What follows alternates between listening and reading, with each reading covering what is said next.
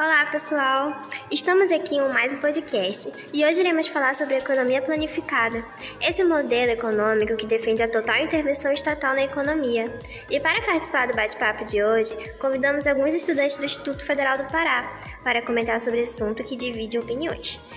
Sejam bem-vindos Hugo Silva, Felipe Santos e Eduardo Feliz.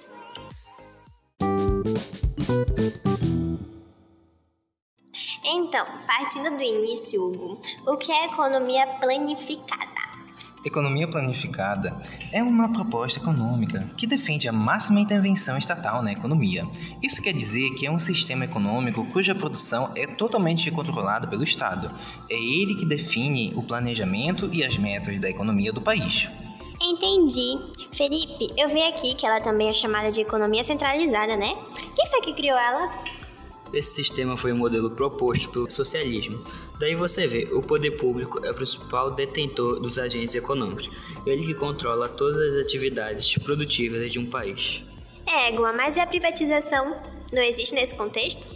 Nessa lógica econômica, a presença da iniciativa privada é quase que inexistente, e mesmo que exista, é super limitada. Ela parece bem diferente do sistema implantado por aqui. Ela se diferencia bastante da economia de mercado, assim como do sistema capitalista. Veja bem, eles pregam a liberdade econômica e a mínima intervenção do Estado na economia, totalmente o oposto. Mas quando a gente diz que o Estado manipula todo o contexto econômico, é literalmente isso, porque assim, temos empresas pequenas de cunho familiar e multinacionais envolvidas no país como um todo. Sim, sim, é total mesmo. O poder público é o principal detentor e gestor das atividades econômicas locais. Isso vale para os setores primários até os de alta tecnologia. Ele controla todo o processo produtivo do país. Mas aí entra um detalhe interessante sobre essas indústrias em países com esse modelo. Não há concorrência entre empresas. E o porquê é muito simples.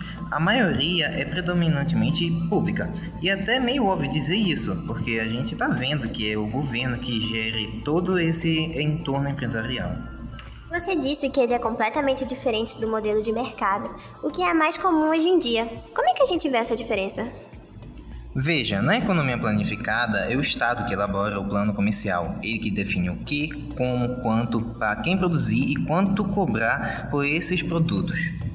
Só para complementar o que o Hugo disse aí, o Estado atua em todos os os processos produtivos de forma muito abrangente. Ele controla a criação, a produção, a comercialização e até mesmo a consumação de diversos bens industriais. E esse planejamento estratégico é feito anualmente. Eles veem quais são as necessidades produtivas e sociais que precisam de controle. Para citar que temos a questão da produção e da taxa de preços, que são pontos principais dessas ações de controle e planejamento. Esse negócio de planejamento anual de produção e de preços lembra a questão do assistencialismo, né? Sim, é ele mesmo. A economia planificada tem um viés muito forte como o assistencialismo. Eles têm esse objetivo de prover os indivíduos nos mais diversos meios por meio da ação do Estado, para garantir mesmo a subsistência dessa população. Nos dias atuais, existem muitos países com economia totalmente planificada? Hum, na verdade, atualmente esse modelo não é usado por nenhum país na sua forma pura inicial.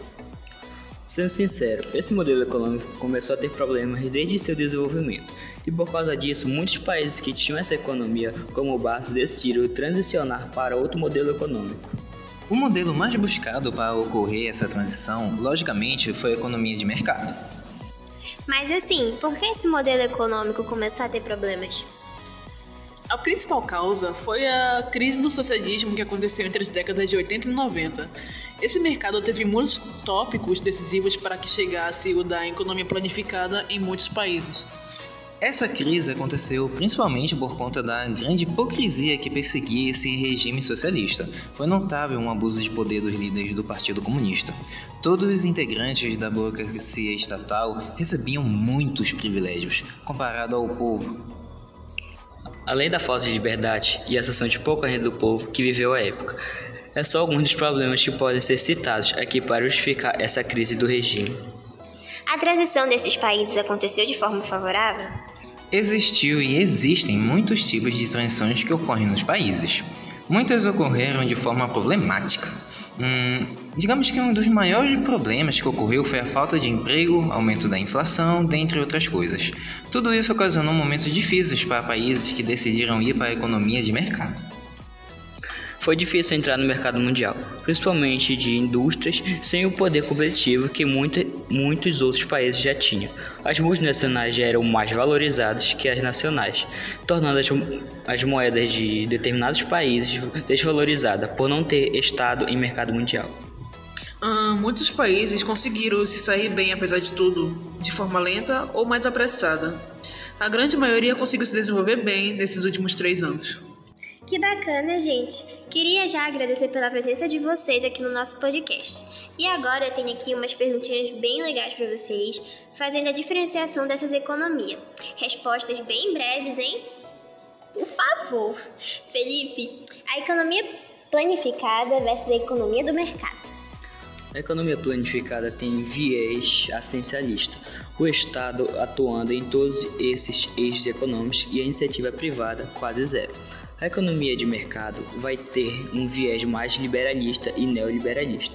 O Estado tem um papel econômico secundário aqui e a iniciativa privada vai ser o carro-chefe, assumir o controle econômico mesmo e reduzir minimamente a ação estatal. Hugo, a economia planificada versus o capitalismo. Olha, como a gente já disse, a planificação se diz respeito à atuação primordial do Estado na economia, enquanto a iniciativa privada toma conta de uma boa parte da economia de mercado. Aí vale lembrar que o sistema capitalista de produção, que tem o principal objetivo de lucrar, é não somente o bem-estar das sociedades, está diretamente ligado à economia de mercado. Então, o capitalismo e a economia do mercado andam juntos, assim como o socialismo anda com a economia planificada?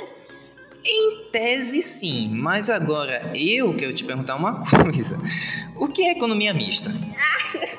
bom, deve ser alguma coisa a ver com a junção das economias, né? Exatamente, é isso mesmo. Bem, bem simples.